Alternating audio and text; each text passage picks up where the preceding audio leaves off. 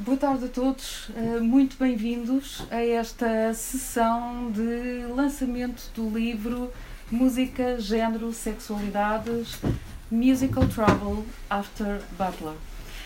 Uh, este livro, um, aqui acolhido generosamente na Tigre de Papel, representa um percurso de uma equipa muito empenhada na reflexão sobre todo um conjunto de ligações entre música, género, sexualidades e em rever, nomeadamente, um conjunto de uh, vetores e percursos do conhecimento uh, relacionados e partindo, de certa maneira, também do domínio da musicologia, mas também dos estudos culturais, da sociologia, uh, da teoria crítica e de tantas outras áreas, portanto, de um modo muito interrelacionado.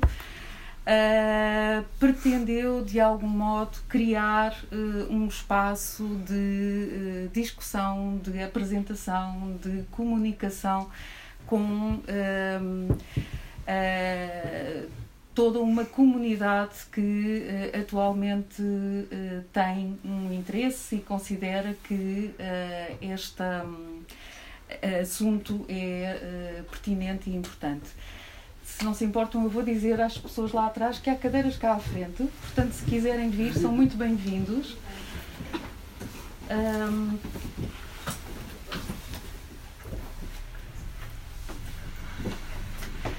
um, e uh, naturalmente que uh, este percurso inicia-se com todo um conjunto de questões e com a sensação de que uh, falta à uh, área dos estudos sobre música dedicar-se de uma forma mais veemente e mais articulada no domínio do género, no domínio da sexualidade, seguindo em certa medida um conjunto de fatores internacionais e de um estado da arte vivo neste domínio, particularmente uh, recente, mas que de alguma maneira se enraiza eh, na década de 90, sobretudo. E uh, Butler está no título do livro, não naturalmente por um acidente, portanto, não é uma atitude dadaísta, é profundamente uh, reconhecedora uh, ao legado que a autora nos fornece bem como a todo um conjunto de outros teóricos da, da área da musicologia, mas não só. Uh, neste sentido, uh, nós fomos promovendo um conjunto de iniciativas no CESEM, Centro de Estudos ao qual uh, pertencemos, eu, a Joana Freitas e o Filipe Gaspar, co-coordenadores deste livro. O quarto elemento não está presente, mas está presente através de, de nós próprias, que é a Julia Duran. Uh, e um, de algum modo fomos uh, encontrando uh, momentos para debater todo um conjunto de propostas e de inquietações que nos que caracterizam no fundo a nossa necessidade de transformar e de agir sobre aquilo que é não só, digamos, um mundo académico, mas de uma forma muito mais generalizada a sociedade em geral, uma vez que uh, as nossas intenções com este livro e com outros que temos vindo a produzir não é fecharmos sobre nós próprios, é de algum modo podermos criar plataformas de uh, conversação uh, e escutarmos aquilo que tem para nos dizer, que para nós é, é extremamente importante. Um, e foi também nesse sentido que uh, uh, convidámos uma pessoa com qualidades excepcionais, que é Cristina Duarte, que é uma investigadora uh, e professora universitária do domínio da sociologia, que tem vindo a trabalhar género de uma forma muito dedicado. Uh, e uh, achamos que seria uh, particularmente interessante se ela pudesse cruzar a sua voz às nossas um, em algumas reflexões sobre este livro e naturalmente que nesta sessão, para além das nossas intervenções, vamos querer ouvir-vos e responder também a perguntas e uh, comentários e ideias que possam ter. Muito obrigada por terem vindo e vou dar a palavra à Cristina Duarte. Muito obrigada, Cristina. É um privilégio para nós teres vindo uh, a este momento que é de facto importante para, para o nosso percurso. Então, boa noite a todas e a todas. Em primeiro lugar, quero agradecer ao César pelo convite, à Paula Gomes Ribeiro também pela, pela generosidade e por esta curiosidade em me ouvir sobre, sobre, este, sobre este livro. Eu tenho, um, pronto, este hábito não é, de, de fazer determinadas um, incursões naquilo que são as obras e que me podem uh, estabelecer ligações com outras. E neste sentido, uh, e desculpem não estar de máscara, mas é que máscara e respirar bem é uma coisa que às vezes me é um pouco difícil. Então, um, eu não sei se li, provavelmente não, é em primeira mão, não é o vosso livro, um, mas no meu caso eu, eu li-o, uh, como se diria, um, num fósforo. Uh, primeiro comecei a lê-lo no campo, uh, por onde circulo um bocado hoje em dia, depois em viagem e depois continuei a fazer um, a leitura que, que, que, digamos, que me que ele me permite um, e que quando temos sorte uh, de ter estudado e de ter continuado, digamos, esse estudo, mesmo que haja aqui alguns interregnos fora e dentro da, da universidade, não é? Um, eu acho que essa, essa, essa curiosidade e essa forma que temos de nos mover dentro um, da literatura que poderá ser e cruza a literatura de testemunho com um, a literatura que vem do campo uh, científico, é conseguir estabelecer esses diálogos que acabam por ser também um pouco reflexivos, porque nos colocam também num contexto que é o contexto não só da nossa vida, mas também das nossas experiências e da nossa vivência dentro e fora da, da universidade. Um, e, portanto, como eu dizia, este prazer de conhecer e, e, e de nos um, surpreender e também de sermos cúmplices uh, de, um, de um sistema de conhecimento que é de raiz interdisciplinar, uh, falando assim também dos estudos de género sobre as mulheres e feministas, segundo uma, uma formulação de uma socióloga que é a Maria do Mar Pereira. Uh, eu um, estabeleci assim alguns um, paralelismos, digamos, não só entre aquilo que foi a minha, oh, a minha reentrada é mais isso. Uh, na universidade, depois de ter feito pronto, uma licenciatura em Sociologia nos anos 80, então quando eu regresso para aquilo que era na época uma pós-graduação e que é hoje o atual uh, mestrado de estudos um, sobre as mulheres, eu vou, digamos, voltar a entrar neste, neste mundo uh, académico através de algumas portas que eu já tinha digo aberto porque sempre sempre gostei de ler e sempre me dediquei à literatura mas por exemplo e, e fazendo só este paralelismo com a teoria feminista e a experiência literária dentro daquilo que é o mestrado de estudos sobre as mulheres eu nunca tinha estudado um, só para dar um exemplo, Marguerite, Duras, embora de facto sempre tenha lido muito um, esta autora. Então é, são esta, é, é isto que eu me refiro quando falo de reflexividade, é trazer esse passado uh, mais ou menos longínquo, conforme a nossa geração, não é? Mas convocando um pouco e não, não o esquecendo, não é? E trazendo também para, para, para a universidade e para os nossos estudos. Um, Sobre, sobre a leitura deste livro, uh, o que eu posso também dizer é que deixei no final, penso que não está cá o autor, um, que é o Marco Roque. Ah, tá. Tá. Olá! então, deixei duas páginas do seu artigo para mais logo à noite, assim como quem está a ler, por exemplo, um livro e não se consegue parar, mas ao mesmo tempo pensando, não, não vou ler já tudo, vou deixar estas duas páginas para mais logo, tipo, para adiar esse final, não é?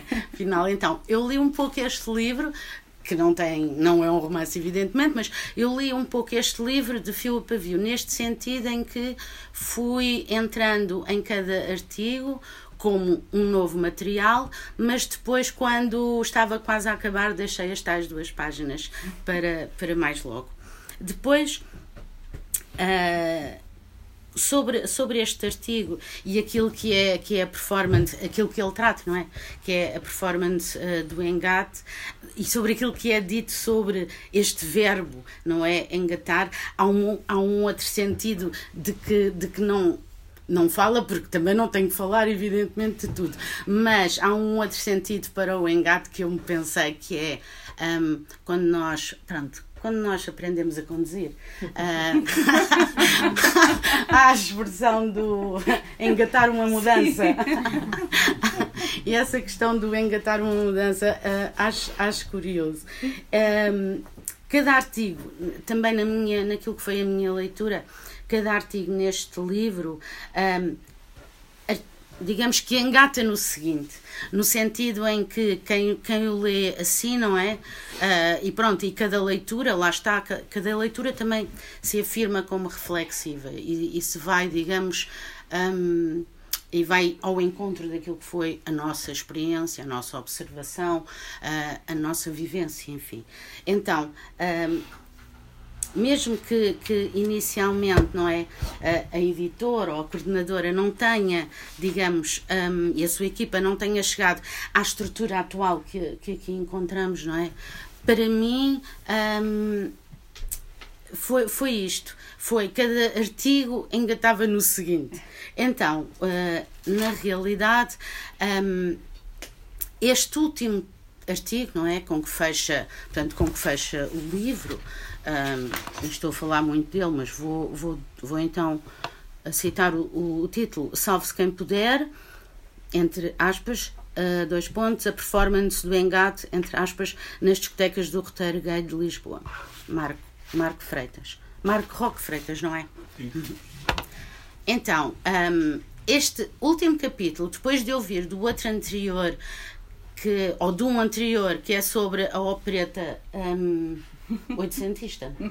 Este artigo também soa uma opereta, mas sei que não é exatamente isto. E eu sou aqui uma perfeita, sou aqui uma perfeita, não quero dizer intrusa, mas venho de outros estudos, não é? Não venho dos estudos musicais. Mas hum, acho engraçado hum, ter pensado nisto de que eh, este texto, a forma como ele está construído e aquilo digamos, que recolhe e que é bastante importante relativamente aos depoimentos que, consegue à etnografia que consegue a desenhar, ele acaba por me soar também a esta, a esta questão da, da opereta.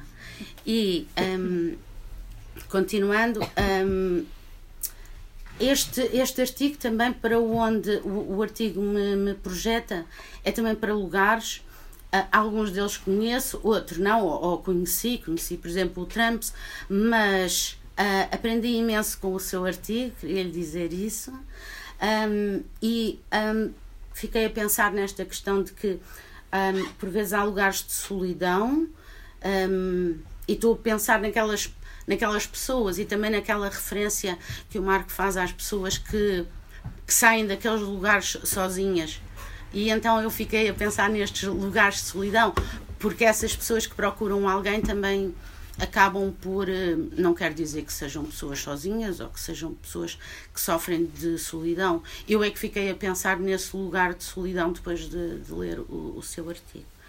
E um, há esses lugares de solidão ou de desamor também que se impõem por vezes aos humanos. Há também uma história que se impõe a esses lugares um, pensando, por exemplo, naquilo que foi e terá sido uh, o efeito do VIH-Sida, que é uma coisa uh, que, que, nos anos 90, de facto, também marca os espaços e, e, a ausência de pessoas dos espaços por via não é, da doença. Um, esses relatos que, que o investigador conseguiu registar são, pronto, parecem-me bastante importantes. Uh, ou então imaginemos também porque eu acho também que quando se está na investigação uh, nada está fechado, não é? Então há sempre um caminho que outros vão continuar ou que nós próprios se tivermos essa história e essa pronto e, e essa sorte lá está de continuar a estudar também podemos uh, retomar onde ficámos na, na história que contámos anteriormente. Então eu fiquei a pensar quer dizer não só nesta nesta questão um, pronto de vida e morte não é por via do, do VIH-Sida, mas também aquilo que aconteceu agora mais recentemente, não é, pós-pandemia, um, durante, durante os confinamentos, não é, estes lugares uh, que foram lugares de vazio, não é? Então, o que é que esse vazio também, também reflete? Pensando nesta questão, pronto, se calhar é um bocadinho filosófica, e lá está, também fora do meu terreno de conforto, mas esta questão filosófica que é os lugares do vazio, emanam alguma coisa ou têm alguma coisa para, para dizer. Acho que há sempre coisas para contar, sim, mas também aí é preciso ir à procura delas e à procura das experiências e das vivências que sejam importantes para, para, para serem ouvidas.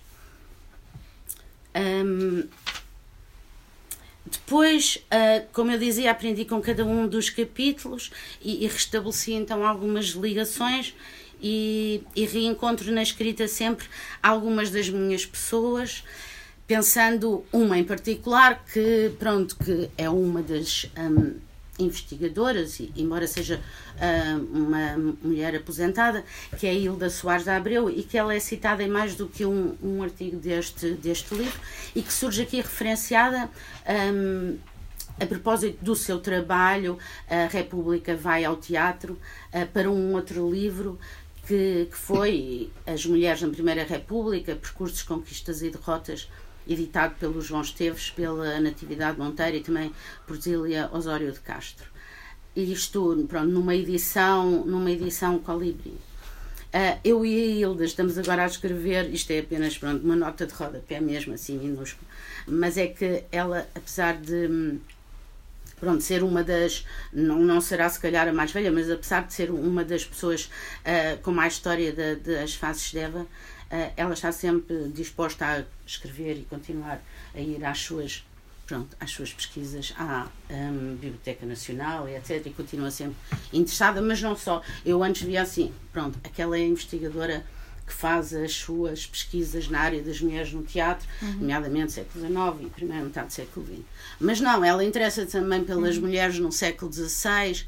Então é muito interessante quando nós chegamos aos estudos sobre as mulheres ver não só que há aquelas mulheres que são, digamos, tema de investigação para alguns, uh, para alguns investigadores, mas que também são, digamos, uh, ou seja, há uma especialização dentro da própria, dentro, de, dentro da própria área dos estudos sobre as mulheres.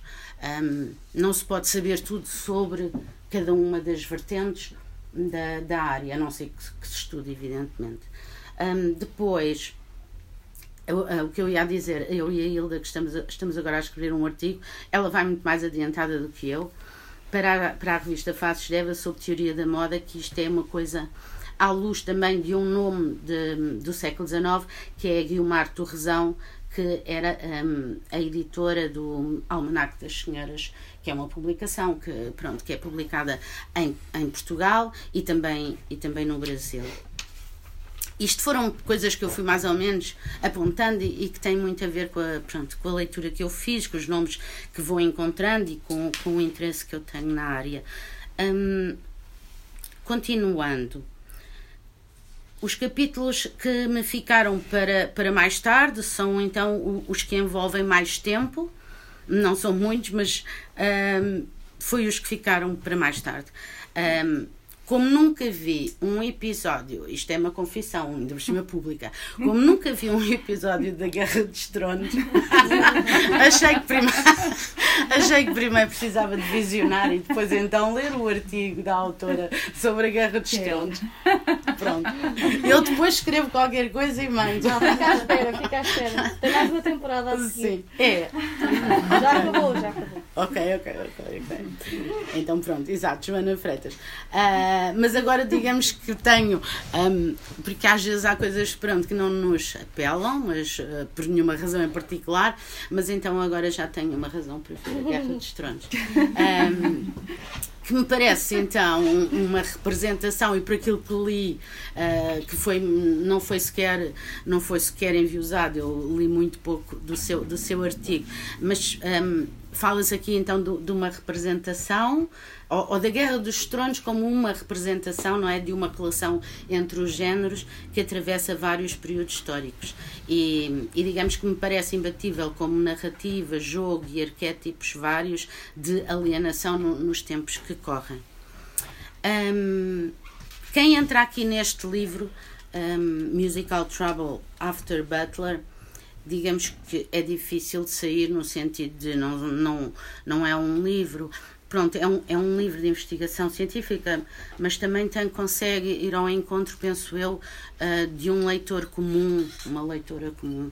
Um, penso que há, há, há muita matéria uh, para o pensamento que, que apela a vários tipos de, de público. Um, e talvez, então, eu apostasse para que este, para que este uh, título, Musical Trouble After Butler, se cumpra, este livro tem de chegar, claro, numa edição uh, inglesa, às mãos da Judith Butler. e depois voltamos a fazer tudo, trazemos-lo aqui, trazemos-lo aqui, aqui Boa ideia. ao papel. E depois já tenho, ainda por cima, já dei o trabalho um pouco facilitado, porque já tem um capítulo que é em inglês. Foi mesmo nesse sentido. Foi mesmo nesse sentido. É, é aquele apelo, não é? Está tudo pensado. Está tudo pensado, está tudo pensado. E então, um, sobre isso, um, digamos que uh, cada leitor, uh, cada leitora vai, vai entrar aqui, ou como eu, e lê uh, de uma ponta à outra, ou então pelo artigo que, que, mais, que mais lhe chama a atenção. Este índice uh, está, portanto, o índice deste livro está estruturado em, em três partes. Um, e a saber, vou só, vou só citá-las, que é binarismo de género e relações de poder. Aí temos um, um primeiro texto um primeiro texto, estou a dizer bem, sim, depois da entrada de Paula Gomes Ribeiro, tem um primeiro texto uh, sobre uh, uma orquestra de senhoras século XIX, não é?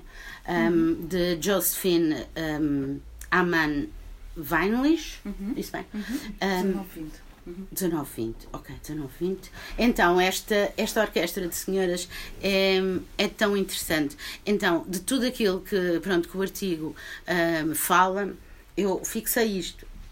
Foi, aquelas senhoras tinham oito vestidos para cada apresentação. Diz muito de fixar isto. E outras coisas, mas isto, isto não sei porque ficou-me ficou na memória. Depois há, há um, um, texto, um artigo muito interessante sobre hum, três mulheres, um, Sinira Polónio, Itelvina Serra e Palmira Bastos, a nossa Palmira Bastos, não é? Que fez uma. Que é do Filipe? Que é do Filipe. Não, não. Este é o da Ah, é o da É o da sim, sim. Mas eu falo de uma delas também. Sim, sim, é sim. Pois, pois fala, pois fala. E então, uh, achei também muito interessante e esta, pronto, esta hum, ida e esta incursão de vários artistas portugueses no Brasil, um, pronto, falando eu, eu, desconhecia que Palmira Bastos tinha ido uhum. também para o Brasil, mas nós temos, pronto, temos, por exemplo, um, como é que Carmen Miranda, não é que nasceu em Marco Canaveses, foi, foi para o Brasil e, e estabeleceu-se lá e fazia concertos tipo três por noite. E era assim uma mulher incrível. E outros mesmo do tempo, em, pronto, dos cantores românticos, como Tony de Matos, e mesmo depois uh, um, aquele duo do ouro negro também vai para o Brasil. Portanto, há muitos artistas Uhum. uh, portugueses que no, no século XX vão para o Brasil e fazem grande êxito. Depois, na página 109, a companheira mensageira e apaziguadora de ânimos, Maria Helena de Freitas e o mestre através de uma correspondência com Fernando Lopes Graça. Então este diria que é o artigo mais epistolar porque se baseia em cartas e em troca de correspondência. Um, e depois, esta primeira parte termina então com um texto sobre o tal que é inglês, uh, sobre a Aline, Fraz, uh, Aline Frazão, que se chama, uh, o título é Singer um, Songwriter Aline Frazão, Gender and Political Activism, e agora a tradução livre é minha, da rapariga delicada ao osso duro de roer. Eu fico a pensar se isto era bom para traduzir badass. Pode ser, não é? Uma possibilidade, é uma possibilidade. Depois, eh, avançando rapidamente a segunda parte, personagens narrativas e a re, entre parênteses, definições de género, em que temos o, o texto do, do Flip, do Flip, eh, sobre a opereta oitocentista em Portugal, que aprendi mesmo muito a ler este artigo, gostei imenso.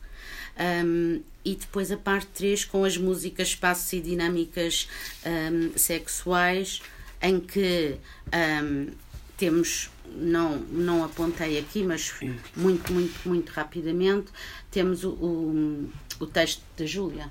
Uhum. Perversão, música e sexualidades na pornografia audiovisual e o Salve-se então, Salve-se quem puder, a performance do engate nas discotecas do roteiro gay de Lisboa. E depois termina com a nota sobre os autores e o índice uh, remissivo. Um, então, eu também vou-me ficar por aqui. Um, espero que possam se deliciar com a leitura, assim como eu me deliciei com a minha. E muito obrigada a todos e a todas. Obrigada,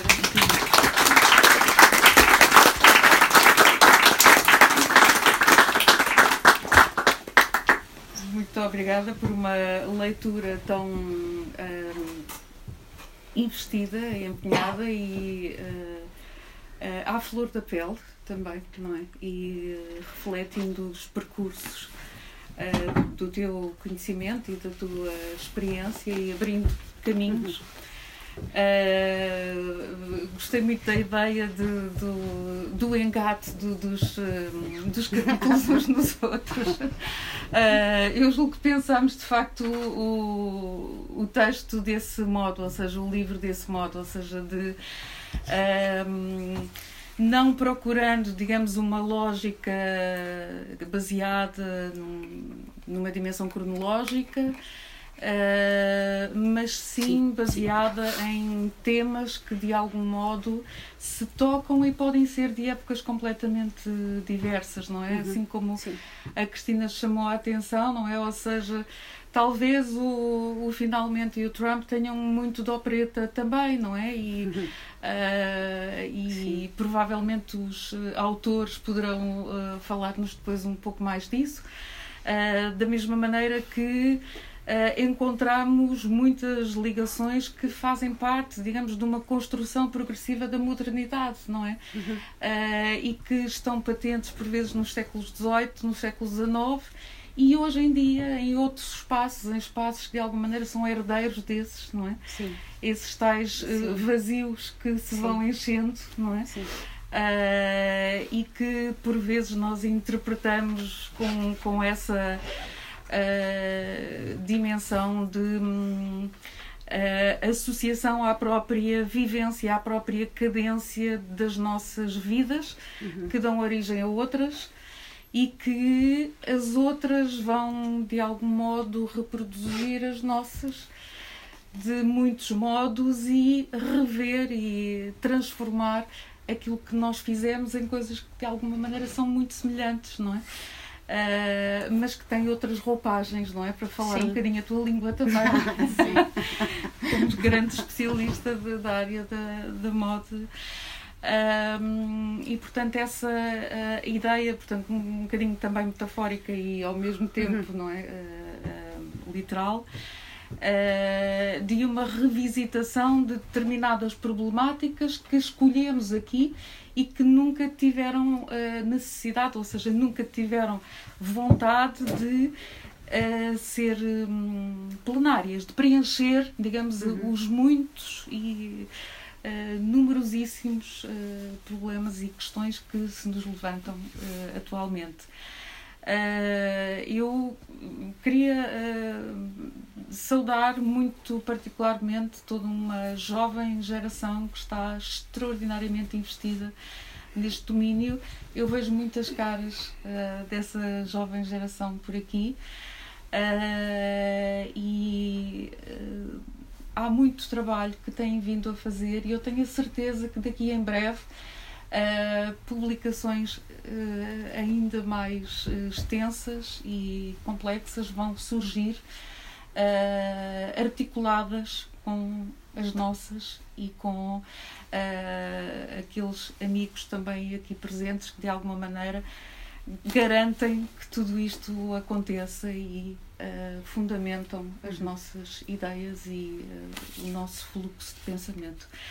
Eu vou passar a palavra à Joana e ao Felipe, que vão falar de um modo um bocadinho mais direto, ou seja, vão-vos desvendar um pouco daquilo que são os capítulos do livro.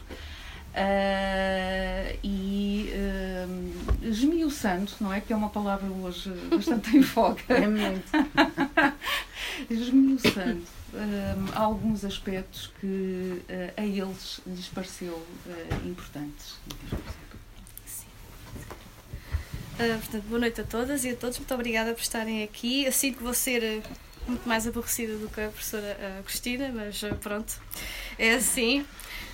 e portanto, a professora passou, assim, no geral, por, pelos vários capítulos, e acho que é importante então nós reforçarmos esta ideia de não pensarmos, tal como a professora disse, numa ideia cronológica, mas sim a eixos temáticos que separaram o índice, né? portanto, o binarismo de género e relações de poder, uma redefinição de género e dinâmicas musicossexuais. E, portanto, isto obviamente auxilia né? a divisão de conteúdos para os leitores, mas acaba por ser simplesmente fronteiras porosas não é? e que acabam por se interligar e que revela esta ligação conceptual que nós conseguimos ver entre os vários capítulos que conseguem ter objetos super uh, distintos, desde períodos a, a, contextos e personagens.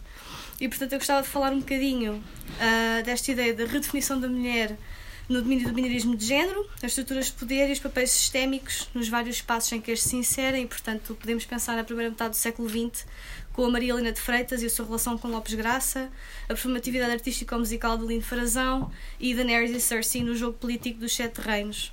E por outro lado, temos ainda dois capítulos que se focam sobretudo na sexualidade enquanto objeto de estudo em relação à abordagem sociológica sobre identidade e formação de públicos, nomeadamente em torno da pornografia audiovisual e de práticas musicais no roteiro gay noturno.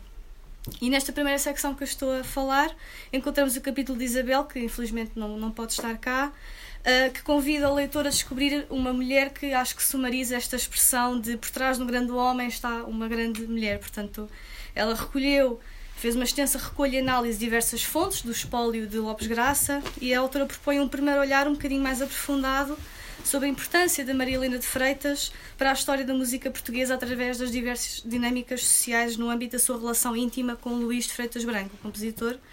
E Maria Helena, enquanto companheira, enquanto um elemento associado a um mestre, era reconhecida pelo seu trabalho no, no background da vida musical, não é? Portanto, um bocadinho como a secretária, portanto, organizava os eventos, partituras, livros e correspondência, evitando conflitos e decepções para que a mente do mestre se focasse somente na sua missão criadora.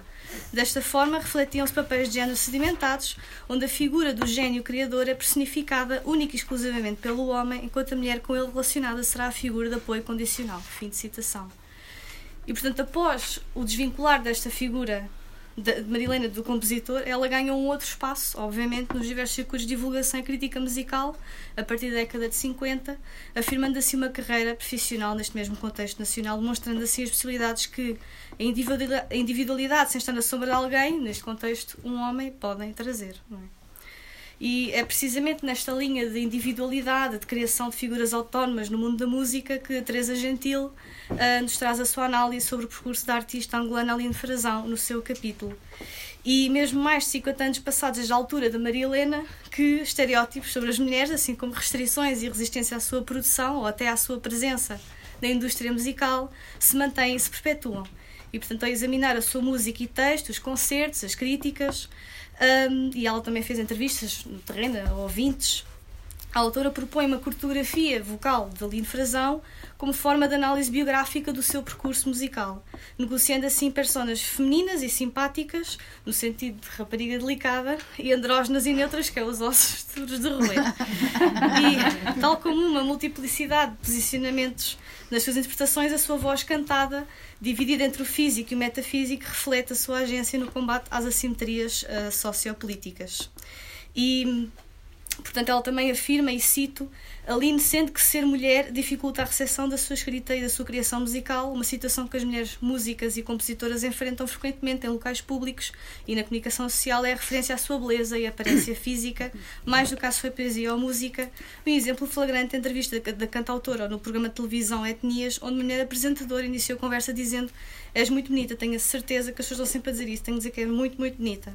E dizer a uma artista que és muito bonita desvia completamente o significado e o interesse desta mesma artista, objetificando-a. Fim de citação.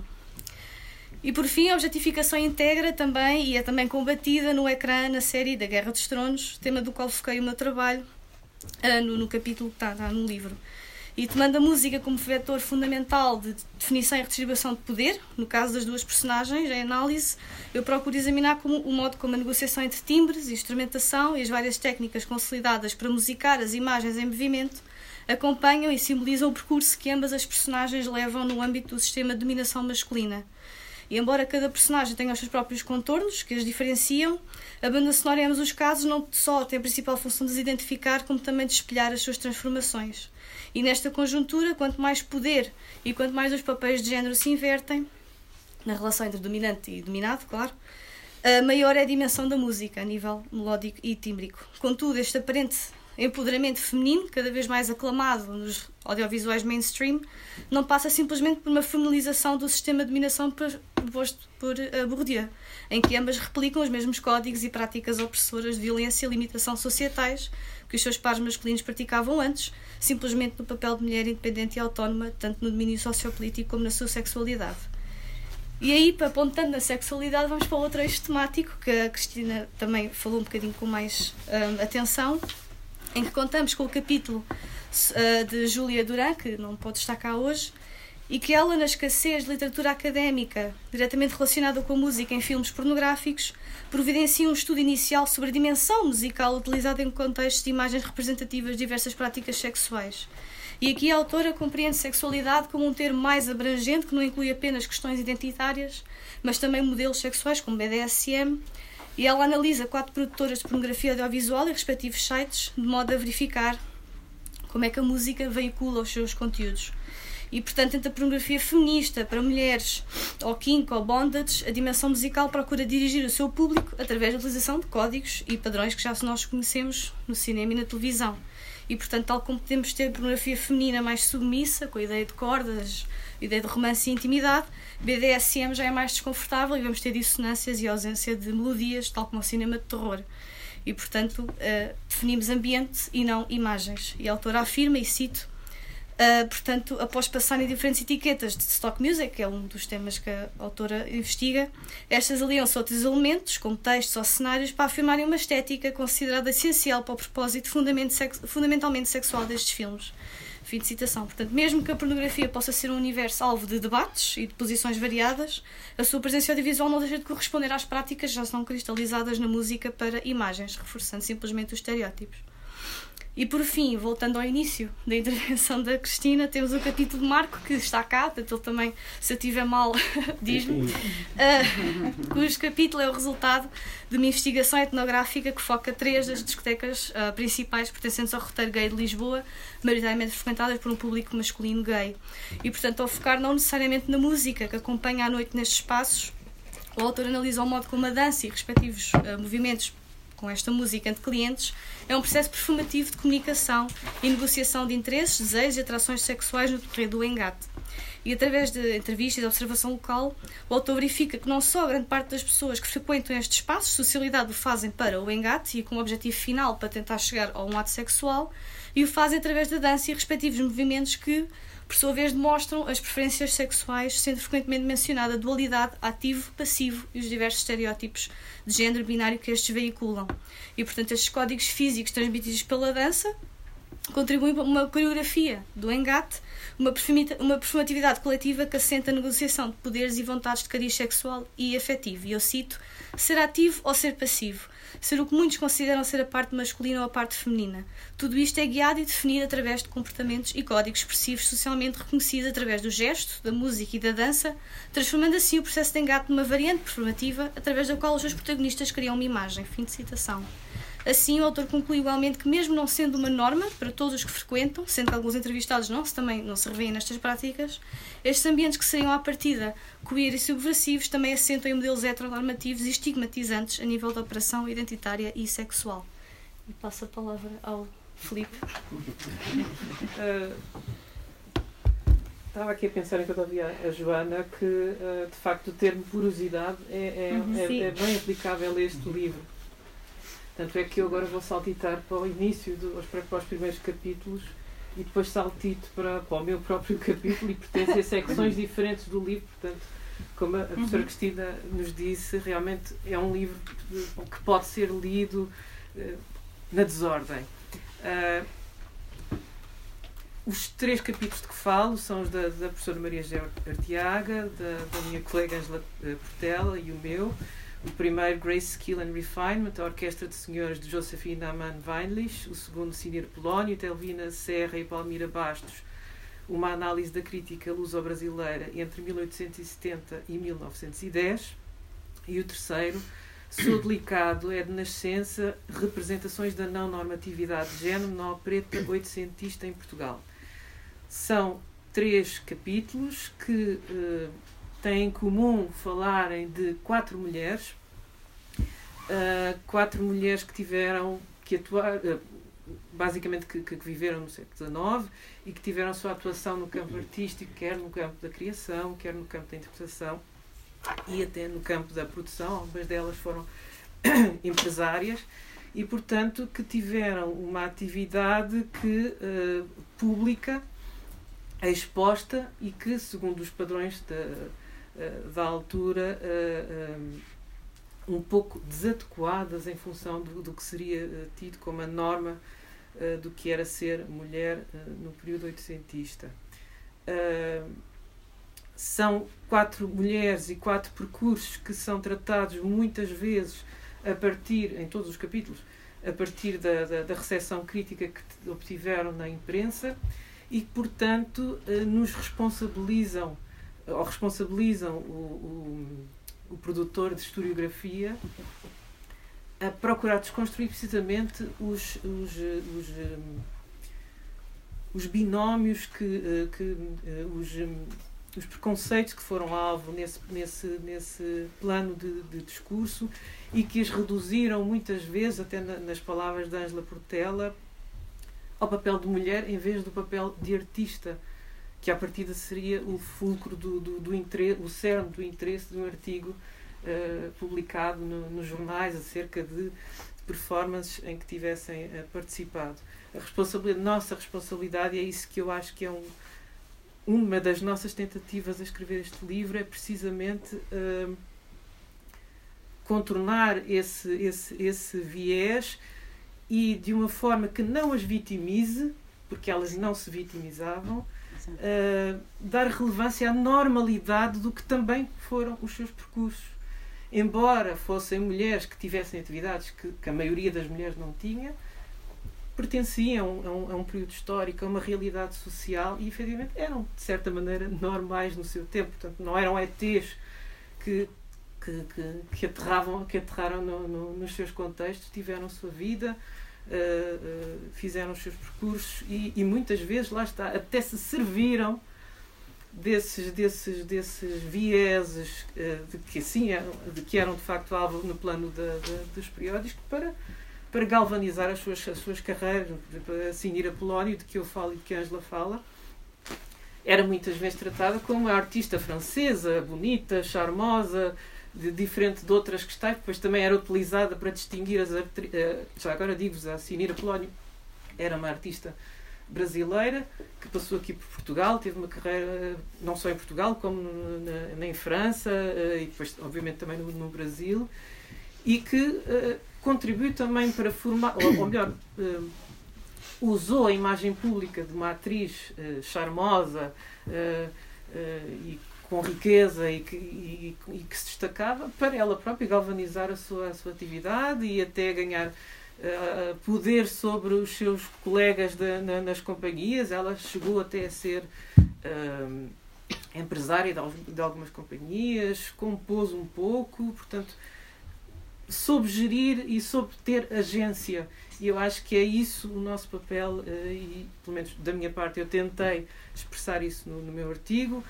Foi isso que também li no artigo da, da, da minha colega Angela Portela e a qualquer uma das mulheres que ela trata, e foi isso também que li eh, no artigo da, da Maria José Artiaga.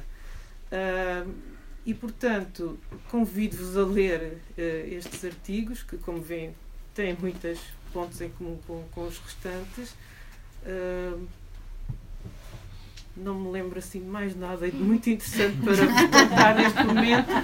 Quero agradecer a vossa, a vossa presença e a vossa atenção generosa e a generosidade da sua leitura, Cristina, e, e da partilha que aqui, que aqui fez. Já agora também assinalar o papel que tiveram duas colegas que estão aqui também, a Luísa Gomes e a Cristiana, eh, as nossas colegas do, do CESEM, que também colaboraram na, na, na manufatura deste, deste livro. Muito obrigada.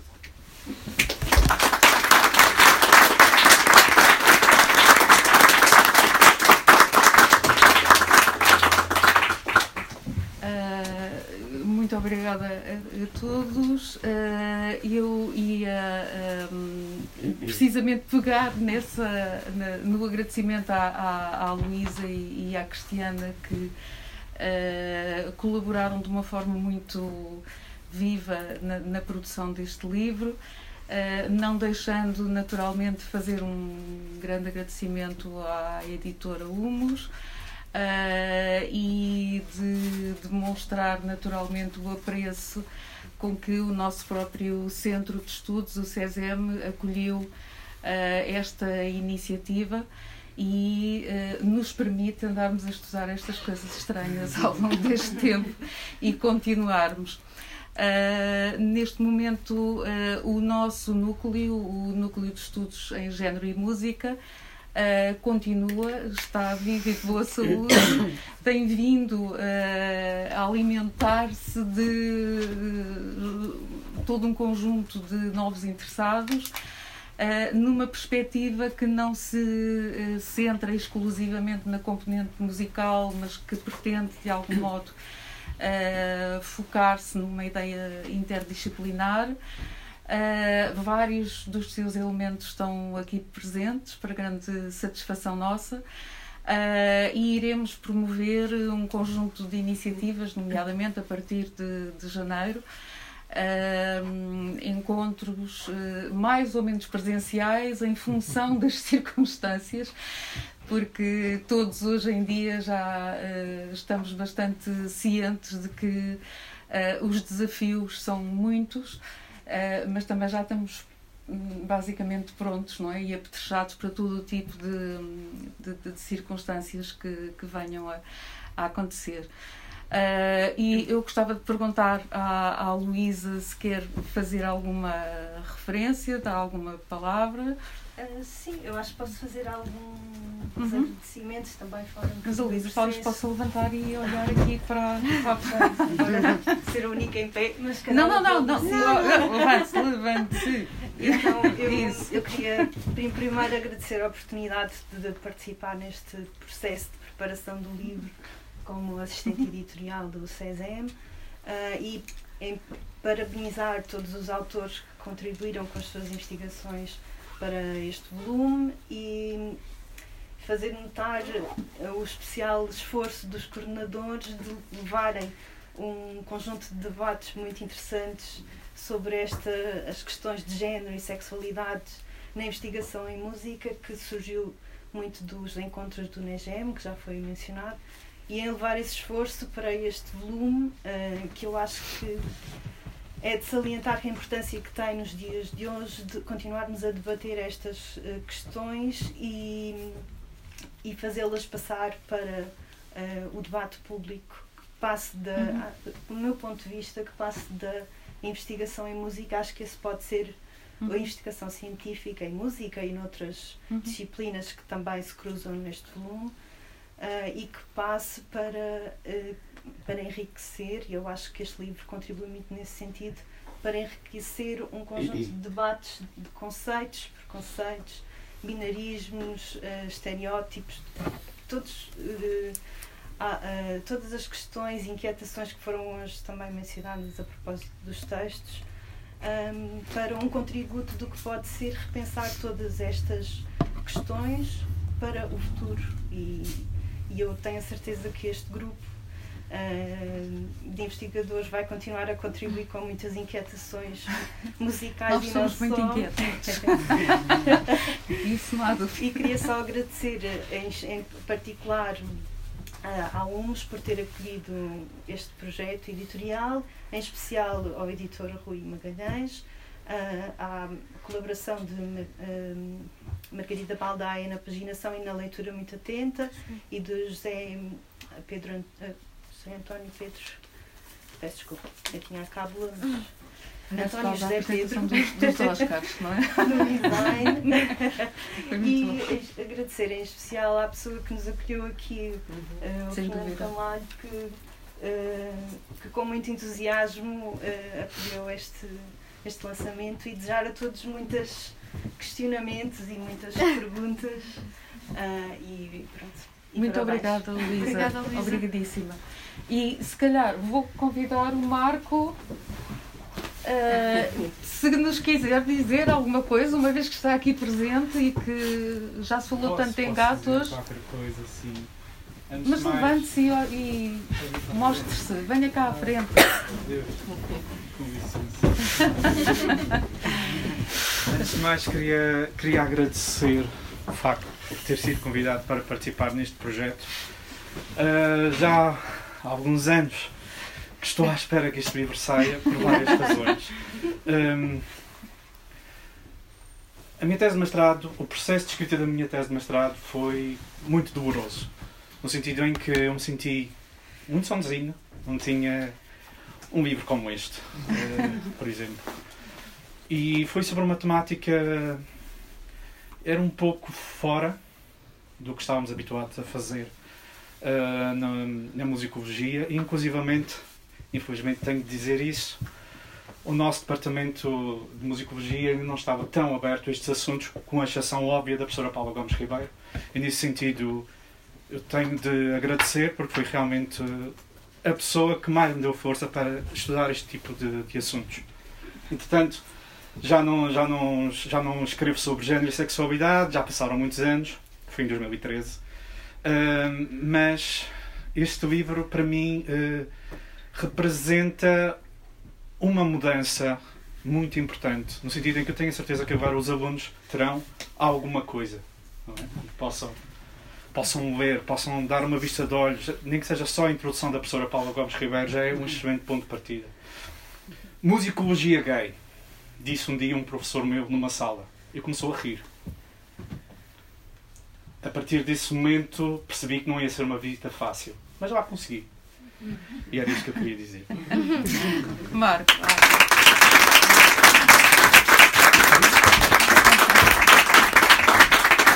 Ah, queria só fazer só mais um, um, um comentário em relação à, à, citação. Eu não considero que ser ativo ou passivo seja a parte feminina ou masculina. Uh -huh. Faltavam-me umas aspas. Sim, eu não fiz, não fiz a, sim, sim, a performance, mas foram eles, não foi o Marco. que é veiculado em uh -huh. torno no, da, das posições sexuais. Uh -huh. Obrigado. Uh, o, o Marco uh, atualmente também é professor uh, do, do, mestrado em Ciências Musicais. portanto, há mais inquietações a acontecer no próprio departamento e, naturalmente, alguns anos passaram Uh, e uh, nós, uh, sobretudo, temos muita. sentimos-nos bastante mais fortes para, para encarar o futuro. Sem dúvida que, como o Marco disse, não foi um processo fácil. não vamos fingir que foi, porque não foi. lançar este livro demorou muito tempo, passou por muitas etapas. e, enfim, dimensões complexas como a maior parte das publicações, mas provavelmente esta se calhar tem um teor um bocadinho diferente.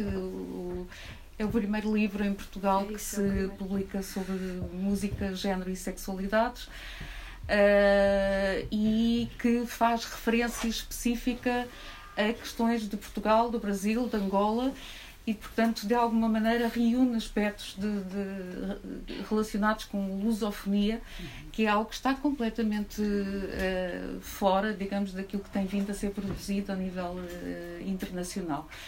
Uh, nós sentimos-nos particularmente honrados que os autores tenham querido publicar neste livro e possamos ter em conjunto chegado, apesar de alguns anos depois, a este modelo Uh, consideramos que é um princípio, uh, é mais um princípio uh, e agradecemos profundamente a, a, vossa presença, o vosso interesse, que significa imenso para nós.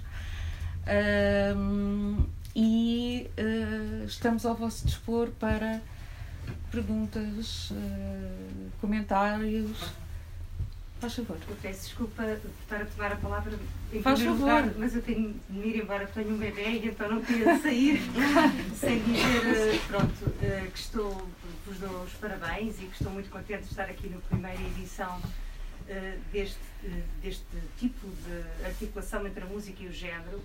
Dizer-vos que aqui há, há relativamente pouco tempo, há uns, aos poucos anos, tive epifanias quando, hum. por exemplo, Uh, o livro que a Adriana Cavarera, a filósofa, escreve sobre a voz, uhum. uh, uh, colocando exatamente esta questão do masculino e do feminino, ou quando o livro saiu, da Casey Barbarian, Pioneer uhum. of Contemporary Vocality, saiu e colocou muitas destas questões, a Susan McClary, e, e, eu realmente senti que eles estavam a, problematizar qualquer coisa que me é também muito cara e, e pronto, e portanto Uh, fiquei muito contente, aliás, eu não, não vos conheço e, portanto, assim que vi, uau, vão publicar o livro.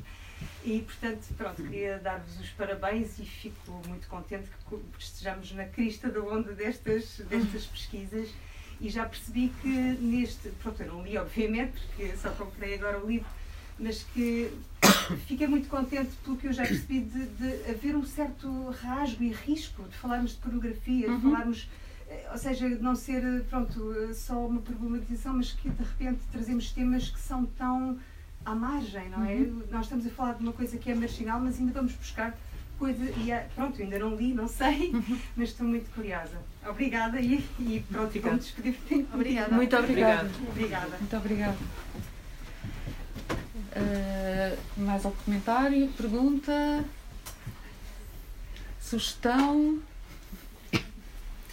eu gostava só de dizer uma coisa, claro. aproveitando o comentário que esta senhora acabou uhum. de fazer, que uh, evidentemente há aqui rasgo na, na, na, escolha da pornografia como, como, como um dos temas, uh, o próprio artigo do, do, do, Marco, claro que sim. Mas uma das aprendizagens que, que eu fiz com, com este livro é que uh, as questões de género e, e, e as, as, dimensões da, da, da, sexualidade estão presentes. Em, vou dizer uma, uma verdade lá para a Alice, obviamente. Mas é que estão tão presentes em, em, em, em conteúdos e em fontes que, que, nós às vezes líamos quase como com uma uhum. neutralidade uhum. tão naive que, que que, que, uma das coisas que aprendi que, que, que me espantou com, com, com, com, o trabalho que, que, que, não só neste livro, mas no nosso curso uhum. que temos vindo a fazer, uh, eh, um, como utilizar a categoria de género muda tanta coisa. Sim, é, um, isso, é isso mesmo. Uhum. É isso mesmo. Como tudo se altera, como. como por exemplo, uh, uh, desculpem centrar-me no, no, no, meu caso, quando a Sinira Polónio numa temporada de, de, de seis meses, interpreta sucessivamente papéis em, em, em travestimento, Uhum. um, cross-dressing. Uh, se, não, se a categoria de género não fosse introduzida na análise desta situação, não se compreenderia toda a dimensão dramatúrgica que isto corresponde em termos de, de, de facto de reconfiguração de papéis de género. Passaria apenas, ah, é como se estivéssemos a ver o Cavaleiro da Rosa, ah, que engraçado, Uhum. o que está a ver, é, afinal é uma, é uma cantora a, a fingir de, de, de, rapazinho.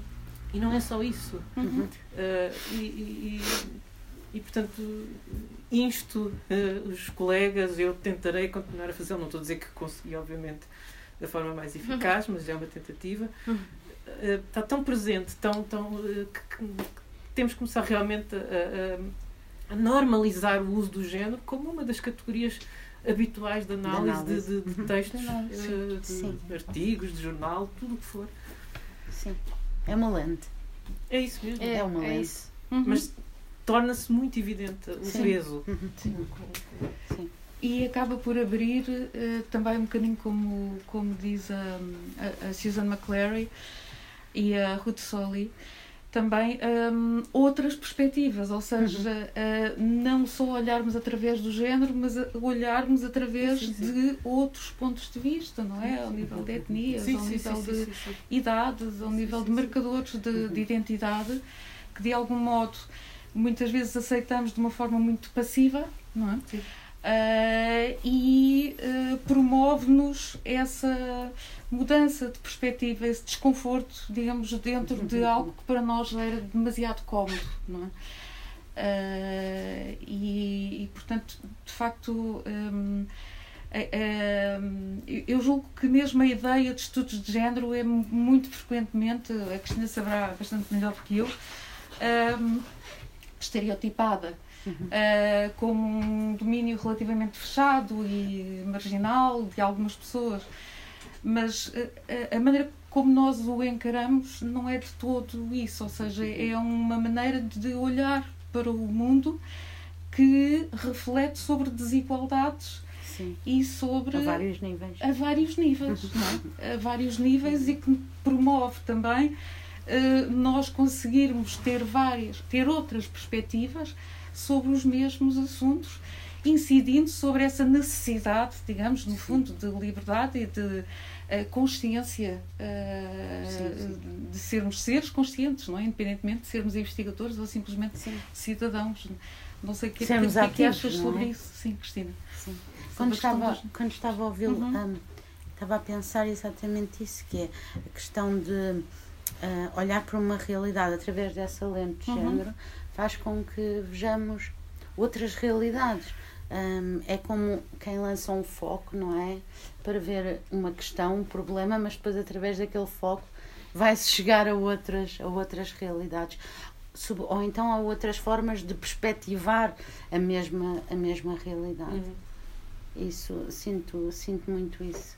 E acho interessante que nos vários, hum, nos vários departamentos ou nos vários, nas várias áreas disciplinares, hum, o género chega, ou o género serve para chegar mais longe Uhum, e ver outras realidades de facto, uhum, mesmo que sirva, sirva só como ponto de partida para. uhum, sim, Mas depois há outras questões que vêm atrás dessa, não é? sim. Uma espécie de alerta que é necessário Uhum. para se chegar um bocadinho mais longe, na, não só na, na visão da realidade, que não é só uma, que são várias, não é múltipla, mas também na interpretação e na compreensão da, da realidade social. Completamente. Comentários, perguntas? Eh, estou aqui a pensar no, no nosso colega Alejandro, que está a fazer um trabalho muito interessante também sobre uma autora. Talvez nos possa simplesmente contar. Estou, estou a ser apanhado um bocado. Assim, Exatamente. fora. À traição, não é? Sim, um bocado, não estava à espera, Pois mas eu imagino que não. estava aqui a ouvir e a pensar nas, nas minhas coisas, mas, Uhum. mas pronto, antes de mais, parabéns. Fico muito contente de saber que este livro já está disponível e temos mais uma ferramenta, os, os musicólogos e não só, para, para pensarmos sobre, sobre estas temáticas. E, e lá está, parabéns, obrigado. E já agora é que lança este desafio um bocado assim, inesperado. É verdade, é, aquilo que, que eu tenho estado com muito prazer a estudar tem mostrado também. é, ok, Sim, sim, com exato. licença. Está fantástico. Aí aí está muito melhor. É melhor. Sim. Pronto. Hum, é, pensado desde uma perspectiva de, de estudos, sobretudo penso da mulher, é, é muito interessante, porque o caso, o sujeito da minha pesquisa era uma cantora amadora que estava inserida num, numa realidade em princípios do século XX eh, muito, muito estratificada e muito clara. E ela fungiu como mecenas por, por um período de quase 20 anos para, para a cena musical lisboeta, eh, muito restrita para o núcleo musical e intelectual, e ela sempre manteve uma, uma relação um bocado ambígua eh, sobre o que ela podia fazer enquanto mulher e o que ela queria fazer. Há um, há um documento muito interessante no seu espólio, que é um pequeno jogo que terá feito com uma amiga quando tinha 14 anos, que ela conservou. E era um jogo de perguntas e respostas rápidas. eh, do género qual é que é a tua cor favorita, o animal favorito. E há uma pergunta muito boa que, que é o que gostarias de ser? E a resposta dela é rapaz. E embora só uma palavra, eu acho que diz muito da personalidade dela. Porque o que ela queria ser era líder, era uma figura pública, Uhum. era uma pessoa que tivesse a capacidade de eh, empreender e de ser reconhecida como a, quem dirigia e quem fazia e quem era, não estava por trás de alguém. No entanto, o, o, o ambiente onde ela, onde ela fazia a sua atividade enquanto mecenas e cantora era um ambiente restrito, muito próximo do ambiente de salão, do salão feminino do século XIX, que remete a ideias muito fixas sobre uma, uma mulher que está confinada ao salão, que é o salão o espaço público, entre grandes aspas, que lhe permite ser alguém. Por isso, é verdade, desde, desde que eu estou a, a estudar esta personagem, acho que pensarmos nestes termos é importante porque ah, note-se que já havia, mesmo que intuitivamente na altura, uma necessidade que não se conseguia eh, veicular, como depois, depois da Segunda Guerra Mundial e com as grandes mudanças so- sociais, tanto na América do Norte como aqui em Europa, ah, mas que conseguia de alguma maneira eh, levar essas, essas inquietações, lá está, e que também vão, e é uma, uma das questões que estou agora a, a me perceber, vão falar sobre a sua própria sexualidade também. Que é uma questão que já não é tão clara quanto eu podia pensar e que tem a ver também com todas estas, estas contradições de, do que eu tenho de ser, o que eu quero ser e o que eu posso ser. Por isso é, é realmente muito interessante. Entretanto, não revelaste se quem é. chama? Ah, desculpe, Emma Romero Santos Fonseca. Hum. É, é- foi, a, foi a mulher, já agora, de Câmara Reis. Mas eu digo que o Câmara Reis, o Luís daqui, foi o homem O homem. da Emma Romero. Porque quando eles casaram, ele foi viver em casa dela. Coisa que é uma curiosidade. E ele sempre ficou. Aliás, era uma mulher muito, muito afortunada, muito abastada. E o Câmara Reis conseguiu viver da maneira que viveu foi graças a ela, não graças a ela. Por isso era, ele era o homem da, da Emma, da Emma Romero da Câmara Reis. Obrigado, Obrigada. professora. Obrigada eu. E fiquei um bocado. Obrigado, desculpa. Muito obrigada pelo É, precioso. desculpa, é só engraçado, ela chama-se Emma. E, Aham. só- e esse contexto de marido só me faz lembrar do livro da Jane Austen, Emma, em que é, o- é, é, o- é ele que vai para a casa dela. No fim, ele abdica da mansão dele. Já agora, é uma bonita referência para pôr um, um Sim, aspecto sim, mais sim. literário. à- à- Obrigado. Podes ver os filmes antigos, mas o filme deste da Netflix também está muito giro. É isso e depois a Guerra dos Tronos. Pode ser. A primeira temporada não é preciso, que é tipo é porno medieval. Se podem ler a Júlia, mas a seguir já fica interessante. Temos para aprender. É. Ah, vou agradecer a, a todos. Vamos ah, concluir a nossa sessão por aqui, a menos que haja mais alguma reflexão. Ah, agradeço muitíssimo ah, a todos. ah, e, nomeadamente, os amigos e colegas que tão generosamente aqui vieram e todos os demais participantes nesta sessão. Uh, agradecemos muitíssimo a, o, o, acolhimento tão generoso da, desta livraria e certamente esperamos vir cá muitas vezes nos próximos tempos, porque tem preciosidades. Um, e uh, se nos quiserem contactar, nós somos do CESEM, da Universidade Nova de Lisboa, uh, e do Departamento de Ciências Musicais. Uh, e portanto estaremos sempre ao vosso dispor e interessados em discutir questões destas em qualquer lado. Obrigada.